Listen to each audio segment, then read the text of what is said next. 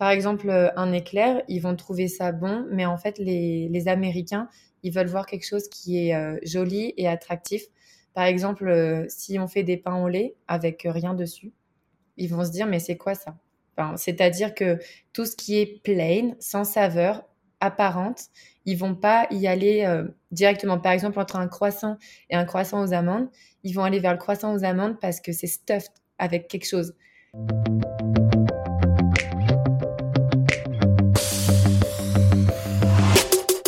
Bienvenue sur Pain et Pétrin, le podcast qui donne le micro aux boulangers, boulangères et meuniers qui font bouger les codes. Je suis Mariana et avec Caroline, nous sommes cofondatrices de Graines de Sens avec le chiffre 2 une agence de communication digitale qui valorise le savoir-faire de la boulangerie et de la meunerie.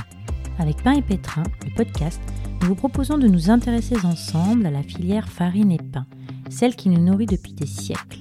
Nous vous emmenons à la rencontre des artisans et des acteurs de cette filière avec la volonté de vous faire découvrir des personnalités authentiques, des parcours ainsi que des approches qui font la beauté et la renommée de la boulangerie-pâtisserie.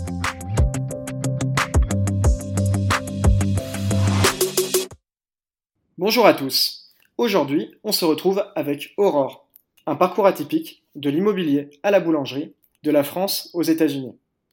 Tout d'abord, je voudrais remercier les partenaires qui permettent à ce podcast d'exister en soutenant Graines de Sens, notamment eBoulange et Fred, artisan boulanger. Bonjour Aurore, on est très content de t'avoir avec nous aujourd'hui. Est-ce que tu peux te présenter? Bonjour, merci beaucoup de me recevoir. Donc, je m'appelle Aurore Adam, j'ai 29 ans, j'habite maintenant à Bozeman dans le Montana, aux États-Unis. Donc, c'est au nord-ouest. Et euh, voilà. Est-ce que tu peux nous parler un peu de ton parcours? Parce qu'on sait que tu as fait de l'immobilier avant de faire une reconversion dans la boulangerie. Donc, j'ai été agent immobilier pendant six ans à Paris. Et en fait, ma sœur jumelle, qui s'appelle Alison, habitait à Bozeman. Euh, je suis venue lui rendre visite ici euh, fin février, début mars. Et euh, c'était juste avant l'épidémie du Covid. Et donc, je suis restée bloquée pendant trois mois à Bozeman. Je ne pouvais pas rentrer en France. Tous mes avions étaient annulés. Donc, euh, j'ai passé euh, trois mois ici. J'étais très contente parce que comparé à la France, les conditions de vie étaient géniales. Ici, il n'y avait pas de Covid, en fait, surtout au début. Évidemment, maintenant, il y en a. Mais, euh, mais au début, il n'y en avait pas. Donc, du coup, on n'avait pas trop de restrictions. Et j'ai vécu euh, comme si, voilà, il n'y avait pas le Covid pendant trois mois. J'étais ravie d'être ici. Euh, et je suis tombée amoureuse du coin, des gens qui, étaient, qui, qui, sont toujours ici, qui sont des amis très proches maintenant. Donc, voilà pourquoi, quand je suis retournée à Paris, j'ai quitté mon travail. Et j'ai dit, bon, bah, je vais ouvrir une boulangerie aux États-Unis à Bozeman parce que ce qui me manquait ici, c'était le bon pain, les croissants et tout ce qui était un peu français parce que euh, on est euh, on est dans une région où il n'y a pas grand chose qui pousse parce qu'il fait très froid l'hiver. Euh, donc tout est un peu importé et ça comptait beaucoup ce côté nourriture pour moi ici qui manquait. D'accord, parce que à Bozeman, il n'y avait pas d'épicerie française, il n'y avait aucune boulangerie, même dans le coin? Alors non, pas du tout. Il y a 50 000 habitants ici, donc c'est un peu, on va dire, très touristique, donc ou l'été ou l'hiver, un peu comme une station de ski parce qu'on a les montagnes autour. On a le parc Yellowstone euh, qui est ouvert en été ou en hiver, et on a le Yellowstone euh, Club euh, où il y a des gens très très riches qui habitent ici. Des stars internationales que vous connaissez sûrement. donc en fait, c'est extrêmement touristique et on a Big Sky à côté. Donc on va dire que mi-saison, il y a pratiquement personne. Euh, mais ça se remplit. Euh, donc du coup, oui, effectivement, il y avait une boulangerie, mais qui est américaine. Euh, donc ça ne me satisfaisait pas complètement parce que ici, bah, le blé n'est pas le même, of course, mais parce qu'aussi tout est très gros, tout est très sec. Moi, j'aime pas trop, mais c'est que mon avis personnel. Voilà. du coup, tu rentres en France en 2020. Tu te dis, je vais me former en boulangerie. Après, je repars aux États-Unis et je vais montrer ma boîte. Comment tu te formes? Alors, je me suis inscrite euh, à l'école internationale de boulangerie du savoir-faire français avec des cours par correspondance pour passer mon CAP du coup en 2021. Euh, et donc j'avais tous les cours, euh, tous les cours en ligne, etc. Parce que je me dis si je repars aux États-Unis, il faut que je, enfin, je trouve un moyen de pouvoir suivre les cours. Et en même temps, comme il n'y a pas de stage qui était obligatoire, je ne sais pas si c'est toujours comme ça maintenant, euh, bon, voilà. Donc, du coup, euh, je me suis dit, je vais trouver des stages et je vais faire des stages le plus possible le temps euh, que je puisse avoir mes papiers pour partir aux États-Unis. Donc là, j'ai fait plusieurs boulangeries à Paris, à Saint-Germain-en-Laye et dans les Alpes où mes parents habitent à côté de Genève. On sait que tu as été chez Gontran Charrier, que tu as été chez Saint-Boulangerie. Tu peux nous parler un petit peu plus de tes stages? C'était une expérience professionnelle. Est-ce que tu as fait de, belles rencontres? Est-ce que tu as appris quelques savoir-faire qui te reservent de nos jours aux États-Unis? Oui, effectivement. Donc, Saint-Boulangerie, c'était euh, vraiment génial. J'ai passé toute une semaine à faire que des croissants et des pains au chocolat. Enfin, la viennoiserie, on va dire, euh, avec Émilie, qui est très pédagogue. Donc, du coup, euh, bah là, voilà, j'ai pris, j'ai noté un petit peu toutes les techniques, etc. Donc, elle m'a beaucoup appris. Et Anthony de Saint-Boulangerie, il a été, je crois qu'il est cuisinier, pâtissier, et boulanger. Donc, du coup, il a vraiment une association euh, d'idées et de saveurs qui sont vraiment géniales, particulières. Tout est très bon, très généreux, de très bonne qualité. Donc, ça, c'est ce que j'aime beaucoup. Et après, chez Gontran Cherrier, j'ai travaillé un mois là-bas euh, avec Julien, du coup, le chef baker. Et c'était génial. il m'a appris plein de choses. et en fait, comme j'ai fait plusieurs stages dans six ou sept boulangeries différentes, on voit vraiment que même quand à la fin le produit fini, on va dire il n'est pas tout à fait le même, mais c'est un peu la même chose quand même. Euh, les processus ne sont pas toujours les mêmes, les techniques ne sont pas les mêmes et l'organisation n'est pas la même. Euh, donc du coup, que ça soit dans une petite boulangerie ou dans une grande, euh, il y a beaucoup de choses qui différencient des petites techniques. Et du coup, j'ai essayé de noter dans un coin de ma tête ou sur mon carnet qu'est-ce que j'aimais, qu'est-ce que j'aimais pas, pour moi arriver à quelque chose qui me ressemble ici quand je vais ouvrir la boulangerie. Donc, euh, surtout, euh, comment gérer une production de A à Z, euh, avoir des nouveautés tout le temps, essayer d'être créative. et surtout l'organisation, avoir des salariés, manager, etc. Tout ça, ça me fait un petit peu peur. Mais je pense que c'est le problème, entre guillemets, de, tous les employeurs. Donc, je suis pas seule. Et du coup, après ta formation en France, tu repars directement aux États-Unis? Comment ça se passe? Tu arrives aux États-Unis, tu commences à chercher un local? Tu commences à vendre des produits euh, euh, via ton compte Instagram ou via ton site internet Comment ça fonctionne? Alors, euh, quand je suis arrivée aux États-Unis, j'avais pas encore mon visa. j'ai pu y aller, mais à cause du Covid, en fait, je pouvais pas aller de France aux États-Unis directement. Il fallait que je passe 14 jours dans un pays étranger qui ne soit pas de l'espace Schengen. Donc, du coup, j'ai choisi d'aller en Colombie parce que j'ai une très bonne amie qui habite là-bas et qui m'a hébergée pendant deux semaines. Donc, c'était génial. Euh, évidemment, euh, le climat euh, hyper chaud, etc., humide, avec des fruits, des légumes incroyables que j'ai découvert là-bas. Et après, du coup, j'ai fait première étape là-bas, puis je suis partie à Bozeman où je suis arrivée, il faisait moins 20 degrés, c'était horrible. la transition entre la Colombie et Bozeman, mais bon, c'est magnifique, donc ça va. Puis il y avait ma sœur qui m'attendait, donc c'était top. Donc là, j'ai surtout pas le droit de travailler parce que je suis en touriste, visa touriste, donc on n'a absolument pas le droit de travailler. Donc, euh, ce que j'ai fait, c'est que euh, en même temps que je demandais mon visa, euh, parce que bah, il faut un visa pour pouvoir travailler, sinon c'est totalement illégal.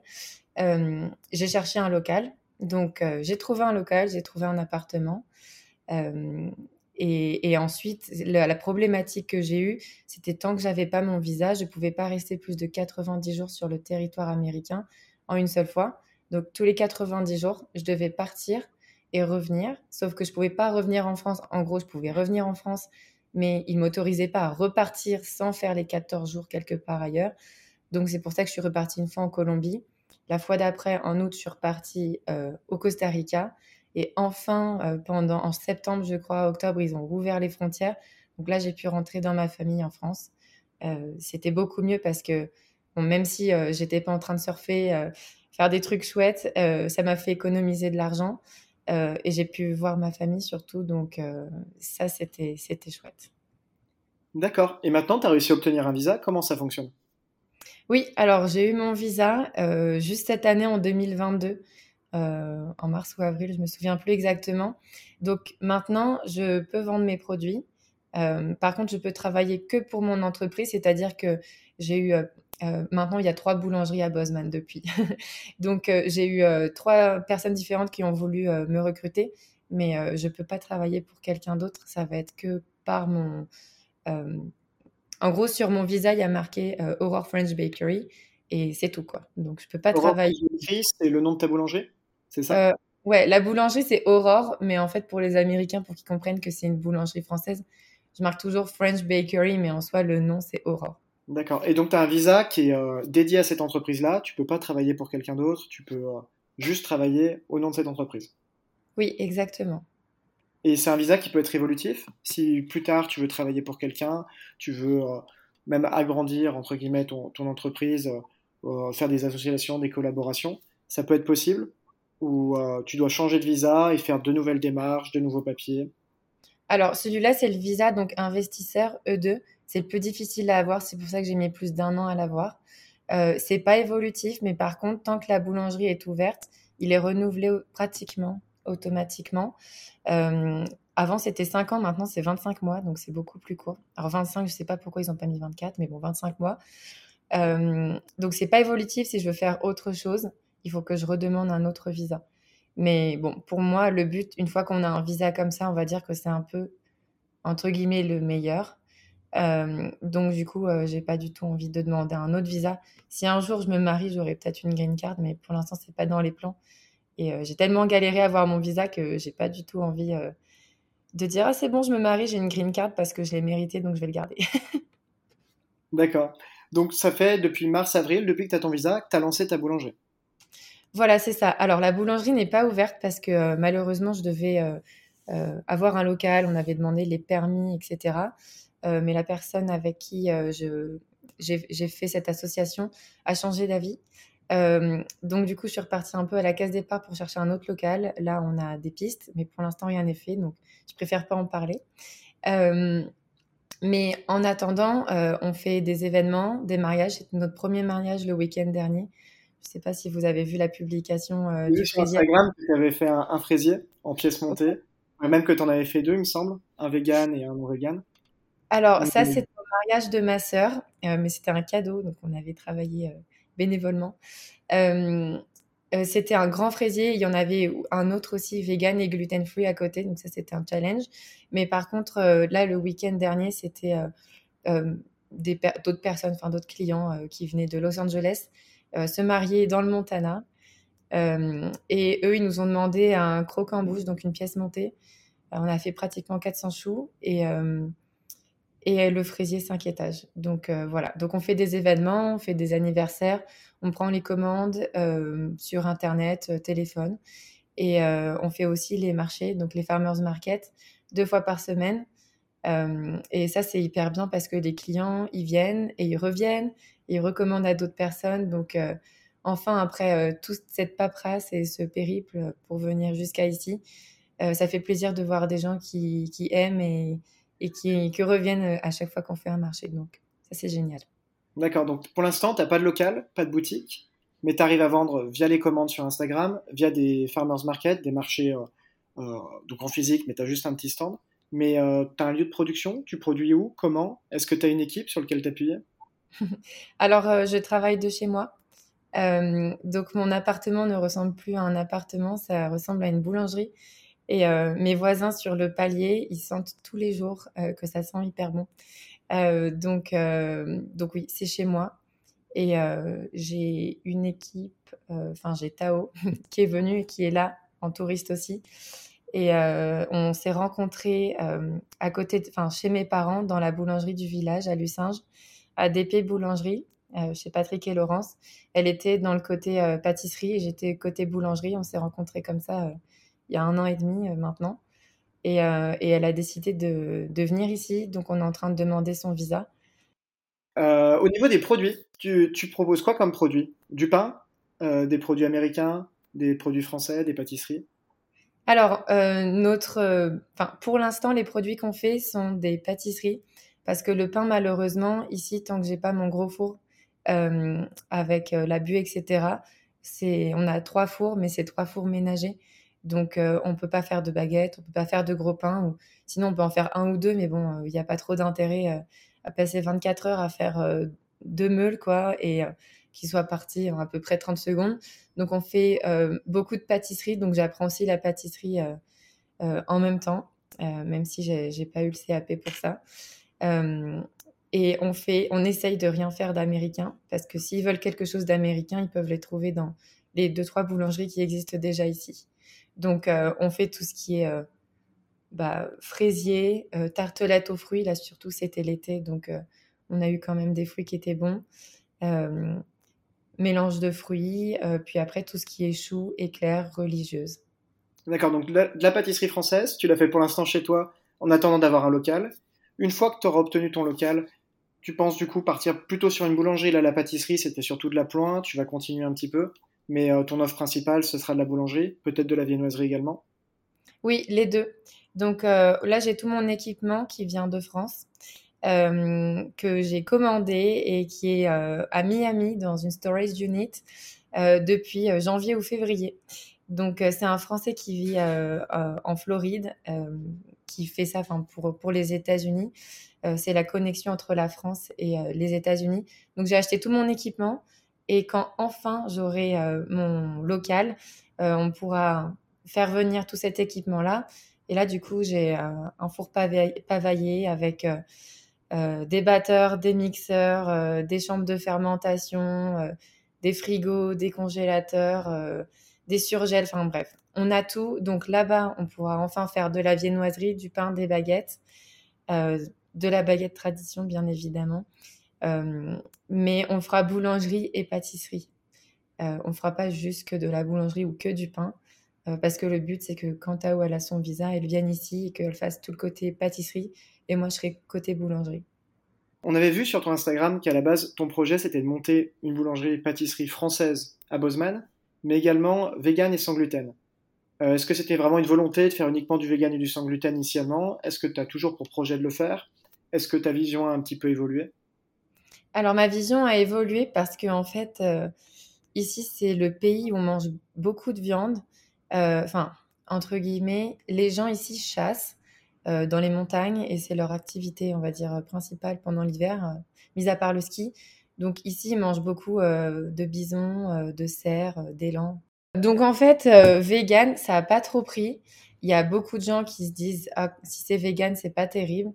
Et puis c'est surtout que en France, on est beaucoup autour du beurre. Et si on me dit, euh, oui, si on veut quelque chose de vraiment français et qu'on enlève le beurre, la crème, les œufs, c'était très compliqué. Euh, maintenant, ça a évolué un petit peu le choix qu'il y a ici à Bozeman pour les véganes, mais quand je suis arrivée, il n'y avait rien du tout. Euh, donc, les gens n'étaient pas trop habitués. Pourtant, aux États-Unis, il y a beaucoup de gens qui ont des problèmes. Ils sont dairy free, gluten free, plein de trucs free, mais pas, pas forcément vegan. Donc, c'est en train d'évoluer, mais ma vision a évolué parce que il y avait beaucoup de gens qui me disaient mais pourquoi tu es française, tu es censée faire ça avec du beurre et euh, il y avait c'était tous les jours on me disait ça. Donc euh, quand j'ai rencontré plusieurs investisseurs, ils m'ont dit euh, nous on aurait investi mais si c'était pas vegan parce que là en gros c'est vraiment un produit de niche et on n'est pas en Californie ici, on est dans le Montana, les gens sont pas prêts donc tu pourras faire des options plus tard si tu veux mais pour l'instant, euh, nous, on veut une vraie boulangerie française, pas euh, quelque chose d'à moitié, quoi. Donc, du coup, euh, ça, ça a évolué. Et sur le gluten-free, on fait des options gluten et vegan, hein, même quand on est au farmers market et quand il y a des gens qui commandent des choses. Mais c'est pas notre principale production. on fait des produits sur commande, évidemment, parce qu'on sait faire. Mais c'est vrai que bon, la boulangerie, pâtisserie française, c'est quand même avec des produits animaliers. Donc euh, voilà, pour l'instant, c'est végétarien. Euh, on fait, on touche pas la viande, euh, mais par contre, on prend les autres produits animaliers. Donc voilà. D'accord. Au niveau des sourcing des produits, tu fais comment pour le beurre, pour la crème, pour les œufs, pour la farine? Alors, pour l'instant, vu que la boulangerie n'est pas ouverte, je ne peux pas commander en grosse quantité parce que j'ai des problèmes de stockage chez moi, vu que c'est pas très grand. donc, j'achète toutes les semaines. Je peux pas commander genre pour un mois.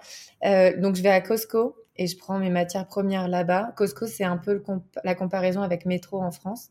C'est un grand magasin avec des produits qui sont réduits parce que grande quantité, entre guillemets. donc, du coup, le beurre que je prends, c'est un beurre irlandais parce que j'aime pas le beurre américain. Je le trouve, je trouve qu'il a pas trop de goût. Donc, euh, comme je peux pas trouver de beurre français ici, je prends le beurre irlandais. Euh, et la farine, j'utilise celle qui est faite à côté, là, à 20 minutes de route.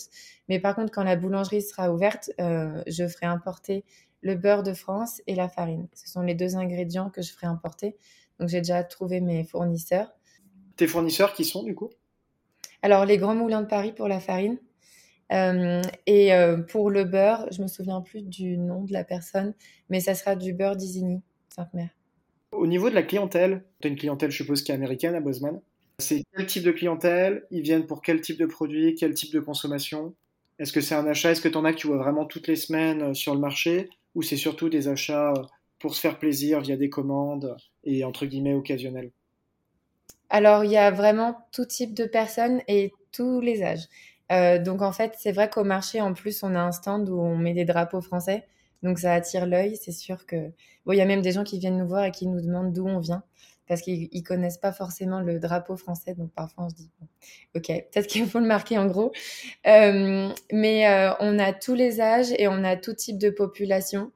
Euh, les gens reviennent quand ils goûtent. Au départ, ils sont curieux parce que c'est des choses qu'ils n'ont jamais vues. Donc parfois, quand on fait des babkas au chocolat et à la noisette, ils arrivent, ils disent oh c'est des cinnamon rolls et en fait nous on dit non on travaille pas avec cinnamon donc c'est quoi le mot en français? La cannelle. La cannelle, voilà. Donc nous on fait pas on fait pas de choses avec la cannelle parce que ici toutes les choses qui sont sucrées ont de la cannelle dedans. Et eux ils s'en rendent même plus compte les Américains parce que ça fait partie euh, de leur goût euh, normal en fait dès quelque chose est, sweet c'est avec de la cannelle. et donc du coup au départ, ils regardent, ils vont goûter et puis après, ils reviennent. Donc ça, c'est génial. Euh, donc on a des curieux, on a des, nouvelles personnes qui viennent à chaque fois euh, parce que c'est vrai que c'est un petit peu touristique quand même, surtout l'été. Et après, on a les clients euh, qui, qui, sont fidèles et qui, qui reviennent toutes les semaines. on a deux markets, donc celui du mardi et celui du samedi, c'est pas la même clientèle. Celui du mardi, c'est en soirée avec de la musique et tout, donc c'est plutôt jeune. Et euh, le samedi matin, c'est des gens qui se lèvent, un peu plus âgés, qui viennent pour aller au marché pour acheter. Donc, c'est pas du tout la même clientèle. Euh, les dames qui viennent le samedi matin, elles sont un petit peu plus. Euh, elles posent plein de questions et puis parfois elles repartent sans rien. On est là, ok, super. mais, mais ils sont toujours très très gentils, très bienveillants. et ça, c'est très important ici parce que ouvrir une boulangerie, enfin ou même une autre entreprise, c'est très difficile surtout quand on est étranger et qu'au départ, on ne parle pas la langue, parce que quand je suis arrivée ici, je ne parlais pas anglais. Donc, j'allais voir les banques et tout avec mon beau-frère qui est américain, donc le mari de ma sœur, parce que sinon, moi, je ne comprenais pas du tout ce qu'il me disait, ce qu'il me demandait. Euh, mais maintenant, bah, voilà, je suis intégrée dans la communauté. Tout le monde me connaît et me reconnaît, donc ça, c'est, c'est top. C'est sûr que quand tu ouvres une boulangerie en France, euh, tu n'as pas la même renommée que quand tu ouvres une boulangerie aux États-Unis dans un. C'est pas un village, mais une petite ville. Euh, c'est sûr qu'il n'y a qu'une seule Française qui ouvre une boulangerie ici, c'est moi. Donc, euh, donc ça, c'est cool. c'est sympa. Au niveau des produits, tu as quoi comme produit phare en pâtisserie? Parce que les viennoiseries, le pain, tu ne peux pas encore les produire? Mais euh, est-ce que c'est les éclairs comme en France qui marchent super bien? Alors, les tartes aux fruits, ça marche très très bien ici parce qu'on n'en voit pas beaucoup. Ici, quand ils font des tartes, ils mettent beaucoup de chantilly, ils posent deux trois fruits dessus et voilà. donc, et en fait, c'est surtout visuel parce que c'est très joli. Par exemple, euh, un éclair, ils vont trouver ça bon, mais en fait, les, Américains, ils veulent voir quelque chose qui est euh, joli et attractif. Par exemple, euh, si on fait des pains au lait avec rien dessus, ils vont se dire, mais c'est quoi ça? C'est-à-dire que tout ce qui est plain, sans saveur, apparente, ils vont pas y aller directement. Par exemple, entre un croissant et un croissant aux amandes, ils vont aller vers le croissant aux amandes parce que c'est stuffed avec quelque chose un croissant ou euh, qu'on prend nous en France avec un café, eux ils veulent un ham and cheese croissant, donc avec quelque chose qui est dedans. Donc en gros pour parer à ça, il faut qu'on fasse des trucs qui sont très visuels et attractifs parce que sinon ils vont pas forcément essayer quelque chose qui est plus banal, plus classique, plus plain, alors que pourtant ça a autant de saveur pour nous euh, français. Euh, mais c'est comme ça qu'on a vu comment, comment les gens réagissaient ici. Donc les tartelettes aux fruits, euh, et euh, après, tout ce qui est un peu euh, spectaculaire. Donc, par exemple, les fraisiers, quand ils voient les fraises sur les côtés, ils trouvent ça génial. C'est très visuel. La pièce montée qu'on a fait en, choux, avec pratiquement 300 choux, les gens, ils l'ont regardé, ils ont fait OK, ouais, genre, c'est un peu nul, quoi. Parce qu'en fait, ils connaissent pas, ils connaissent pas le temps de travail qu'on met à faire une pièce montée avec 400 choux. Comment on fait? Bah voilà, chaque, petit chou qui est rempli, euh, qui est avec du caramel dessus, qui est collé. Euh, c'est vraiment quelque chose de fastidieux. Et en fait, euh, comparé au fraisier, mais il y a des couleurs et on va dire des choses qui font que, que ça attire l'œil, ben, eux, ils vont aller se rabattre directement sur le fraisier parce que visuellement, ils voient qu'il y a des choses dedans. D'accord, donc tu t'adaptes vraiment euh, tes produits, tu fais en sorte que le visuel soit le truc entre guillemets le plus important. Certes que tu aies du goût, mais euh, tu vas pas faire un visuel bâclé, tu vas vraiment travailler dessus parce que tu as, compris que la clientèle allait peu se tourner dessus. Ouais, exactement. Et par exemple pour les financiers, euh, les financiers ont fait trois euh, flavors différentes almond, pistachio et chocolate.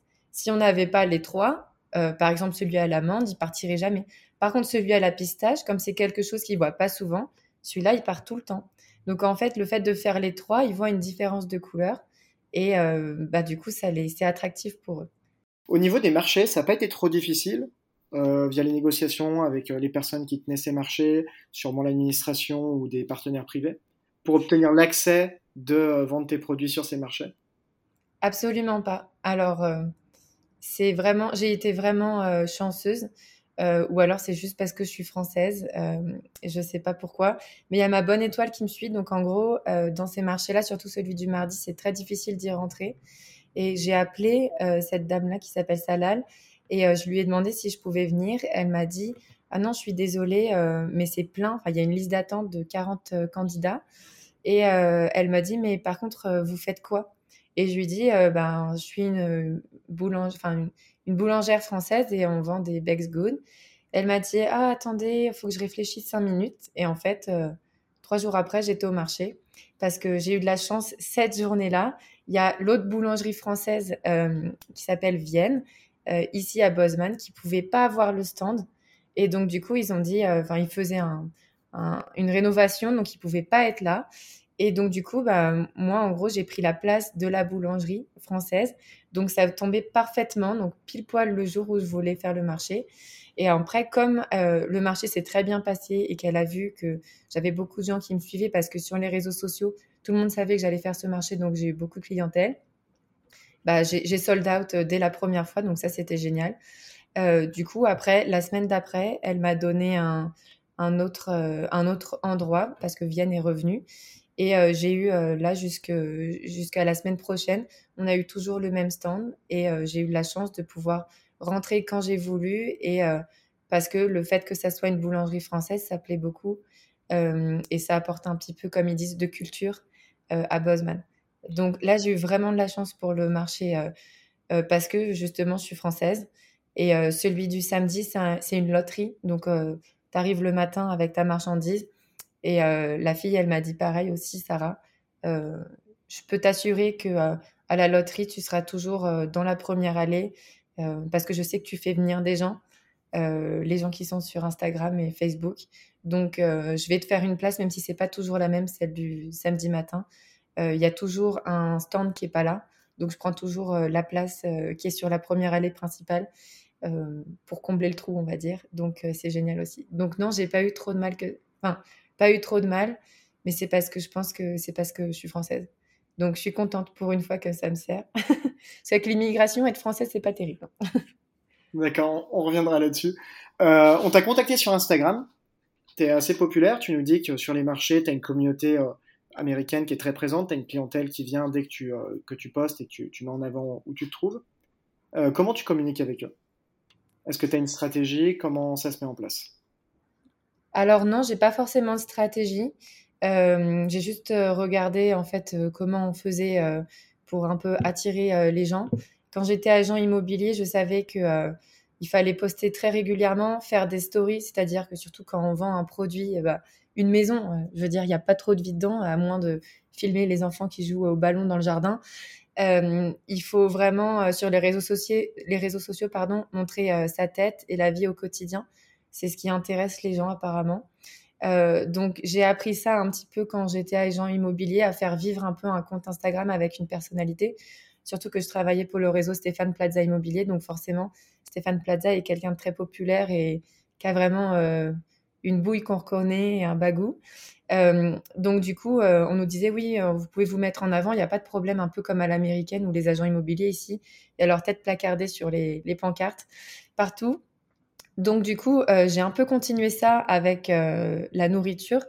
et en plus, moi, je trouve que c'est beaucoup plus facile parce que tout ce qui est nourriture et quelque chose qui est joli, sur les réseaux sociaux, bah, ça parle, quoi. je veux dire, voilà, quelque chose qui est bon et qui donne envie, c'est beaucoup plus facile qu'un appartement vide qui a à vendre.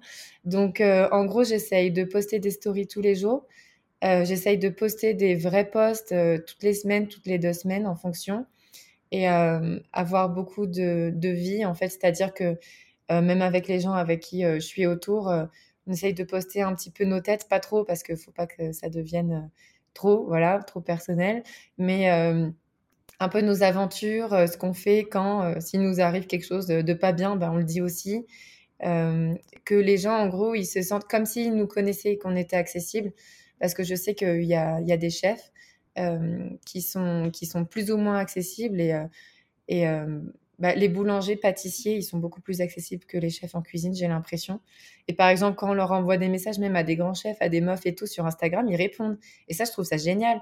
C'est-à-dire qu'il n'y a pas de oui, je suis supérieure à toi, etc. Et donc, du coup, ici, le fait d'être française, déjà, ça impressionne un peu les gens. Parfois, c'est bizarre, mais on, nous l'a dit souvent avec ma sœur. Donc, du coup, se rendre accessible, que les gens peuvent nous contacter à n'importe quel moment, poser des questions, même si c'est des questions qui sont parfois, ils trouvent, qu'elles sont bêtes. c'est jamais des questions bêtes. Donc, donc voilà, rester accessible, poster du contenu assez régulièrement et essayer de pas d'être toujours sympa. De toute façon, il n'y a pas de raison d'être d'être aigri. voilà.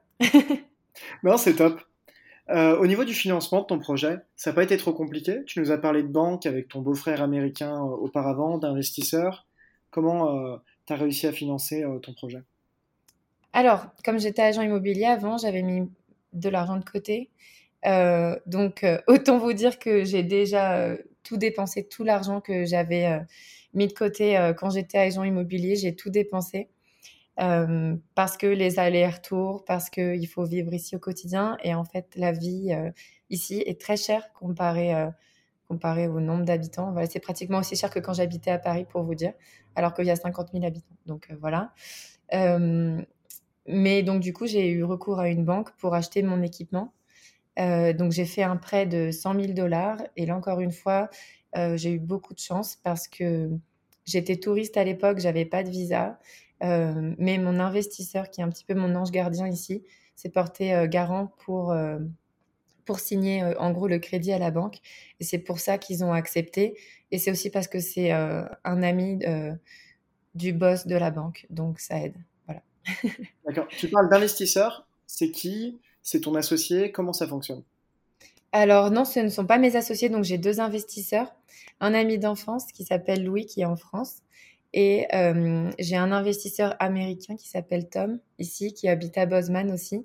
Et c'est ma sœur qui me l'a fait rencontrer. Il s'était rencontré euh, l'année d'avant avec euh, sa femme et son fils. donc, en gros, moi, j'ai 82% de, de la société encore. Tom, il a 15% et Louis, il a 3%. D'accord. Et du coup, c'est des personnes qui sont venues, qui ont investi une certaine somme d'argent à un moment, y compris un pourcentage, ou qui investissent tous les mois et te soutiennent financièrement? Alors, ils m'ont donné, donc Louis, il m'a donné 5 000 euh, et Tom, il m'a donné 25 000. Et euh, j'ai aussi un très bon ami en France qui, lui, m'a fait un prêt de 25 000. Euh, donc, lui, il n'est pas investisseur, mais il m'a prêté ça et je dois lui rembourser. voilà. Non, c'est des bons amis. Est-ce que tu as eu des petits problèmes? Tu as parlé de température à moins 20 quand tu es arrivé. Est-ce que depuis que tu fais les marchés, que tu produis et que tu, vends à, tes clients, est-ce que tu as eu des petits problèmes avec les aléas climatiques, notamment la température, le climat? Est-ce que ça t'a impacté sur la production que tu réalisais? Alors oui, donc premièrement, ici à Bozeman, on est à 1500 mètres d'altitude. Donc euh, c'est un peu étrange parce qu'en fait c'est plat et après il y a les montagnes, mais on a l'impression, euh, enfin on n'a pas cette impression-là. Donc du coup, alors le climat il est très très sec. Donc par exemple, euh, quand je fais des baguettes, si je les couvre pas, elles croûtent immédiatement. Et au départ, j'étais là, mais c'est trop bizarre et tout, ça fait pas ça en France. Et après, on m'a dit, ah mais oui, mais c'est hyper sec ici. Alors je fais, ah bah oui, d'accord, make sense, parce que euh, ça, ça joue énormément, surtout dans le pain. Et tout ce qui est cake, euh, quand on met de la baking powder, par exemple, là, le marble cake qu'on fait, on a des problèmes de ouf pour ça, parce que c'est jamais le même. C'est-à-dire qu'on fait exactement la même recette, tout pareil, mais par contre, en fait, la levure, évidemment, la farine qui n'est pas la même, l'eau qui n'est pas la même qu'en France, évidemment, et le temps qui est très très sec, ça fait que ça influe sur tout. Et sur le pain encore plus parce qu'il n'y a que quatre ingrédients. donc du coup, ça, ça joue beaucoup un temps beaucoup plus sec. Euh, même par exemple, euh, une baguette ou un pain, si tu ne le manges pas dans la journée, il devient dur comme du bois après. Donc, on a les petites techniques qu'on dit aux clients, oui, vous pouvez euh, le, je sais pas, le passer sous l'eau, le repasser au four genre 5 minutes et tout, mais c'est vraiment des trucs d'appoint qu'en France, on n'est pas obligé de faire, quoi. limite, en France, le pain, il moisit si on le mange pas, mais ici, il va jamais moisir parce que c'est hyper sec. donc voilà, après l'hiver, il fait très froid ici. Donc moi qui ai grandi dans le sud de la France, euh, j'ai eu beaucoup de mal, j'ai beaucoup de mal pendant l'hiver. Après, évidemment, comme c'est un temps qui est sec, c'est pas un temps où il fait très très froid, euh, quand on sort dehors, on a l'impression qu'on va geler parce qu'il fait tout le temps beau, donc ça c'est très bien. Il fait très froid, mais il fait beau. Euh, mais sinon, après, sur les marchés de l'été, il fait très très chaud. Donc, par exemple, les roses des sables qu'on fait au chocolat. Donc voilà, les roses des sables, c'est quelque chose de très français qu'on fait quand on est enfant et genre il y a aussi quatre ingrédients, c'est vraiment quelque chose. Je me suis dit jamais ça va plaire à quelqu'un. Mais comme c'est vegan et gluten free, bah, on n'a pas pu arrêter parce que les gens ils adorent ça ici. Ils pensent que c'est un truc de ouf.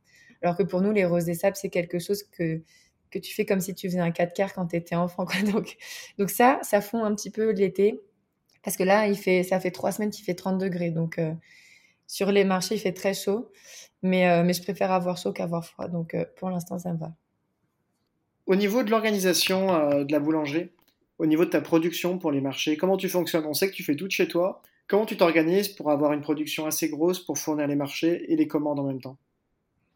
Alors, je fais euh, sur deux jours. Donc, c'est-à-dire que pour le mardi, on travaille toute la journée le lundi et toute la journée le mardi. Euh, après, bah, bien évidemment, j'ai des, j'ai des glacières avec des chariots. et on amène tout ça dans ma voiture au marché. Mais c'est vrai que, euh, en gros, on va dire que sur chaque marché, euh, la production, je ne sais pas combien exactement on fait parce que ça change à chaque fois, euh, mais on fait entre 700 et jusqu'à 1100 dollars à chaque marché. Donc en gros, c'est une grosse production évidemment parce que bon, c'est pas des produits qui se vendent très cher, mais bien évidemment, c'est quand même au moins deux fois plus cher qu'en France ici les prix, donc ça c'est cool. Parce que quand on vend quelque chose, euh, je sais pas moi, un dollar en France, ici on le vend trois. donc, euh, donc ça c'est cool. Juste parce que c'est français et que c'est fait par des Françaises, donc ça c'est bien. Euh, donc c'est deux jours de production, plus après toutes, les, toutes les commandes qu'on a à droite, à gauche, qu'on apporte aussi. On dit, bah, ou vous venez pick-up chez moi, ou alors vous venez au farmer market, on vous l'apporte. D'accord. Et comment tu fixes tes prix? Tu nous as dit, vu que c'est français, j'ai mis à 3, à 3 dollars, alors que ça vaut qu'un dollar en France. Est-ce que c'est via tes coûts de production? Du coup, tu calcules ta marge. Est-ce que tu la surévalues un petit peu parce que tu as l'atout français et que c'est un peu plus vendeur? Euh, Est-ce que tu as fait une étude de marché pour comparer euh, avec euh, la concurrence, entre guillemets Puis tu nous as dit qu'il y avait désormais trois boulangeries à Bozeman. Oui, alors c'est surtout par rapport aux autres personnes parce que si je faisais que mes coûts de production, ça serait beaucoup moins cher, bah, comme en France, entre guillemets. Même si je pense qu'en France, rien n'est assez cher, FYI. Mais euh, parce que quand on est boulanger, on s'en, rend compte euh, du travail que c'est boulanger ou pâtissier. Et je trouve que euh, c'est vraiment sous-évalué en France les prix. Mais bon, ça c'est que mon avis. Donc on fait, moi j'ai surtout fait une étude de marché parce que ici, même avec du savoir-faire américain et tous les produits qui viennent des États-Unis, ils mettent les croissants et les pains au chocolat à 4 dollars. donc et les baguettes à 5. Euh, ou quatre. Donc, euh, du coup, je me dis euh, pourquoi moi je les vendrais à trois? Déjà, je trouve que ça se fait pas par rapport aux autres. Et parce que autant se faire un petit peu plus d'argent. Donc, c'est pas tant les coûts de production, mais c'est combien je peux le vendre et combien les gens sont prêts à payer sans être choqués. Parce que j'ai pas envie non plus de faire trop, trop, trop cher. Parce que pour moi, la boulangerie, ça doit quand même rester accessible. D'accord, tu marché, c'est vraiment intéressant. Euh, tu as dit que dans ta future boulangerie, dans ton parcours plutôt, tu voulais te former en management parce que c'est quelque chose que tu appréhendais, mais il fallait passer par là. Du coup, tu envisages d'embaucher du personnel.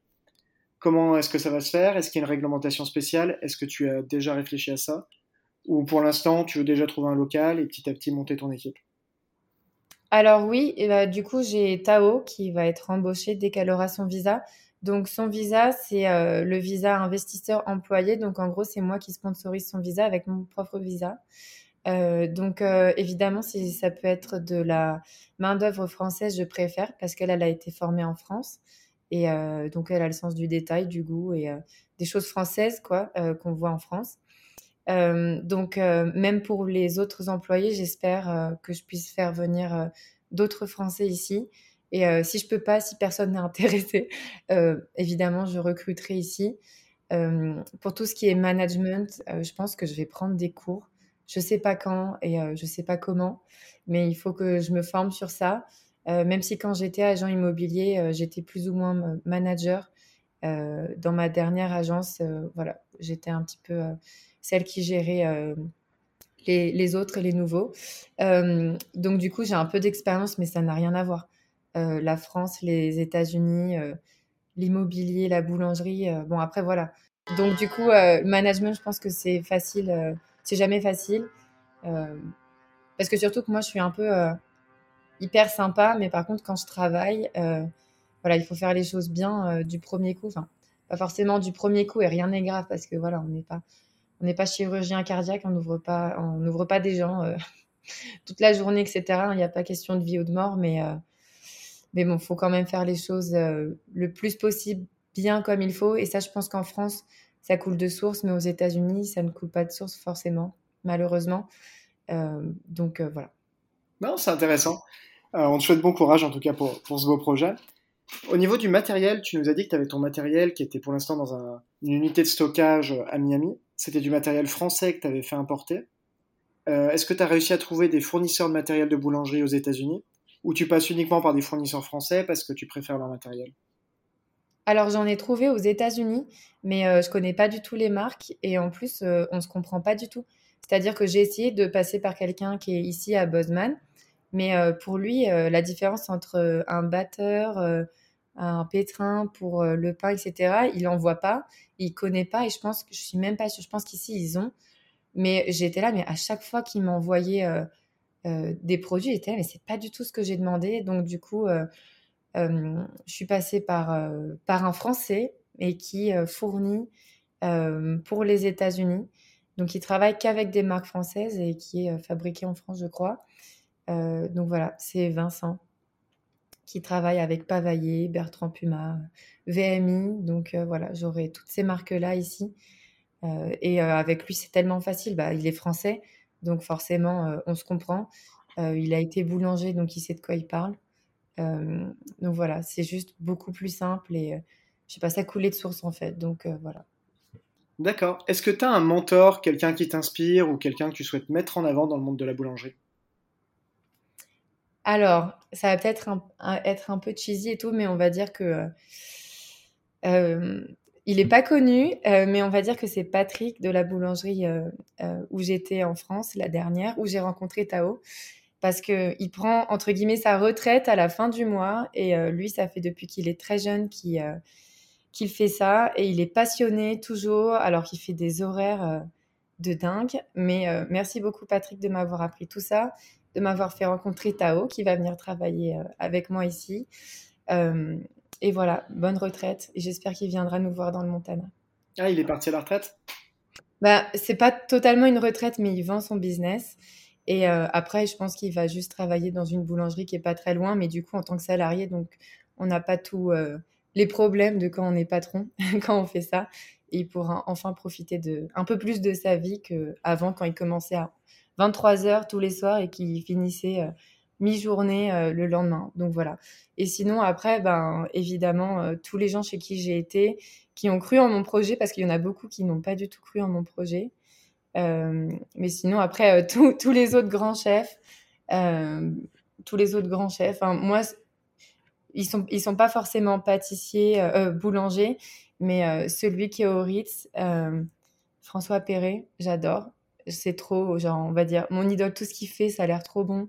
Euh, et j'ai trop envie de manger tout ce qu'il fait, euh, même s'il n'est pas boulanger. Mais sinon, bah, évidemment, Gontran Cherrier, parce que c'est là où j'ai été en stage et euh, il a ouvert aussi plusieurs boutiques dans tout le monde.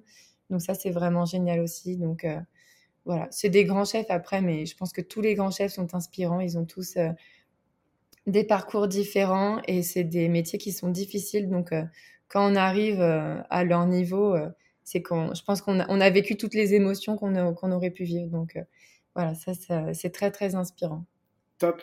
Et euh, tu as un, boulanger aux États-Unis qui t'inspire? Ou qui t'accompagne, en tout cas, qui t'aide Quelqu'un avec qui tu demandes des conseils sur que ce soit les fournitures, que ce soit le, climat, etc., qui t'aide un petit peu sur la production? Ou vraiment, tu es venu à Bozeman toute seule, il n'y a personne qui t'accompagne et tu fais tes découvertes au jour le jour? Alors si, donc il y a un boulangerie français qui est dans le Montana, mais à deux heures de route, qui est à Billings. Il a une boulangerie française qui s'appelle Le Fournil et lui s'appelle François. Et euh, il fait euh, bah, les meilleurs produits français euh, du Montana, hein, selon mon avis. lui, je lui demande beaucoup de conseils, même si on n'est pas dans la même ville, parce que il est venu ici, sa femme est américaine et c'était aussi une reconversion professionnelle, donc je lui demande beaucoup de conseils. Mais ici à Bozeman, il y a deux boulangers, donc Fletcher et Ryan, qui ont deux boulangeries, donc On the Rise et Fabers. Mais Fabers, il est, il, est plus boulanger, il a vendu du coup à Fletcher. Et eux, dès que j'ai une question, je leur pose la question. Ils sont toujours là pour m'aider. Dès les premiers jours, ils me donnaient tous leurs chiffres, tous les contacts qu'ils avaient, vraiment tous les tips possible et inimaginable que il y a des gens, ils pourraient dire ah non mais c'est précieux, je le donne à personne et tout. Moi, ils me connaissaient euh, euh, de nulle part et vraiment ils m'ont un peu pris euh, sous, sous, leur aile et la communauté de small business ici, elle est tellement accueillante et les gens sont vraiment géniaux que ça, ça a fait la différence, je pense, contrairement à d'autres endroits où on peut aller dans le, dans le monde où les gens sont très très concurrentiels eux, euh, ils avaient vraiment euh, le cœur ouvert et euh, ils me donnent toujours toutes les questions. Je peux leur poser des questions n'importe quelle heure du jour et de la journée, ils vont me répondre. Donc voilà, ces personnes-là sont, sont mes soutiens ici. Et bien évidemment, Tom, qui est mon investisseur, lui, il a un network énorme. Donc, il n'y connaît rien à la boulangerie, mais par contre, quand je lui demande quelque chose, parce que j'ai besoin de rencontrer cette personne ou cette personne, il a le contact direct. Donc, ça, c'est génial. Ah, c'est top. Une super mentalité du coup. Euh, quel conseil tu donnerais à un boulanger qui veut suivre ta voie en partant à l'étranger? Euh, De bien se former en France parce qu'ici, après, il n'y a plus de formation. Euh, et d'avoir beaucoup de courage et d'avoir de l'argent de côté. Des gens qui soutiennent, même quand, enfin, moralement, on va dire. parce que c'est très long, c'est très difficile. Et surtout, bah, pas partir en période de Covid. Donc là, je pense que c'est fini. Mais euh, moi, j'ai euh, utilisé, utilisé beaucoup d'énergie, de temps et d'argent en faisant les allers-retours parce que je ne pouvais pas avoir mon visa tout de suite à cause du fait que ça soit Covid, ils n'en donnaient plus. Euh, mais donc, du coup, ouais, avoir la passion, l'envie, jamais rien lâcher parce que sinon, si le projet il n'est pas à fond et que, et que c'est à moitié un projet, c'est même pas la peine d'essayer de commencer parce que il y a tellement d'étapes euh, qui sont très difficiles en étant étranger pour venir aux États-Unis que euh, s'il n'y a pas ou quelqu'un sur place qui remotive, par exemple moi j'ai eu ma sœur, ou, ou, des amis ou une communauté qui était exceptionnelle ici, ou des gens en France qui, qui continuent à motiver, même s'ils préféraient que tu restes en France. ça, c'est très important, le soutien et être très fort dans la tête. Parce que parfois, même si je suis forte, si j'avais pas les gens autour de moi pour me remotiver, il y a des moments où j'étais là, mais voilà. Mais après, quand je regarde tout ce que j'ai fait, je me dis en fait, j'ai pas fait tout ça pour revenir en France et, euh, faire je sais pas quoi. Donc euh, du coup, euh, quand il n'y a pas le choix, il n'y a pas le choix et, voilà, ça vaut le coup. Je pense que ça va valoir le coup quand ça sera ouvert parce que là, il y a tout le monde qui nous attend. Donc voilà. Donc motivation, détermination, passion et patience aussi. Non, de beaux conseils, une belle recommandation. Euh, tu nous parles d'argent, qu'il faut un peu d'argent. En termes de budget, t'évaluerais à combien pour monter son entreprise aux États-Unis? Quelqu'un part avec un petit matelas? Que ça soit 6 mois? 200 000 dollars. Ouais, environ selon toi? D'accord, très bien. Il faut aussi également que la personne soit très carrée sur le visa et ait son visa de préparé, qu'elle pas, qu'elle a évité de faire des allers-retours comme tu as, pu le faire auparavant. Oui, exactement. Mais je pense que maintenant, ça va être un petit peu plus facile parce que euh, déjà, euh, voilà, comme il n'y a plus le Covid, on peut rentrer et sortir euh, des États-Unis en venant de la France directement. Donc, euh, ça, je pense que c'est good. Ah, superbe. Et eh ben, c'était un super épisode. Merci beaucoup, Aurore. on te souhaite une grande réussite dans tes projets et on souhaite également que tu ouvres très rapidement ton nouveau local. Merci beaucoup, merci beaucoup de m'avoir interviewé. Et voilà, je vais renvoyer le lien à tout le monde maintenant. merci. à très bientôt. À bientôt. Pain et Pétrin, c'est fini pour aujourd'hui. On vous remercie pour votre écoute. Et si on vous manque déjà, n'hésitez pas à nous rejoindre sur notre réseau social Instagram, graine avec un S de le chiffre de sens, ou sur notre site internet grainesdesens.fr.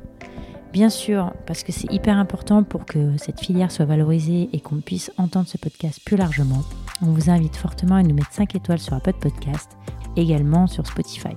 Et puis pour tous ceux qui ont envie de savoir un petit peu ce qui va se passer la prochaine fois, on vous donne rendez-vous dans le prochain podcast.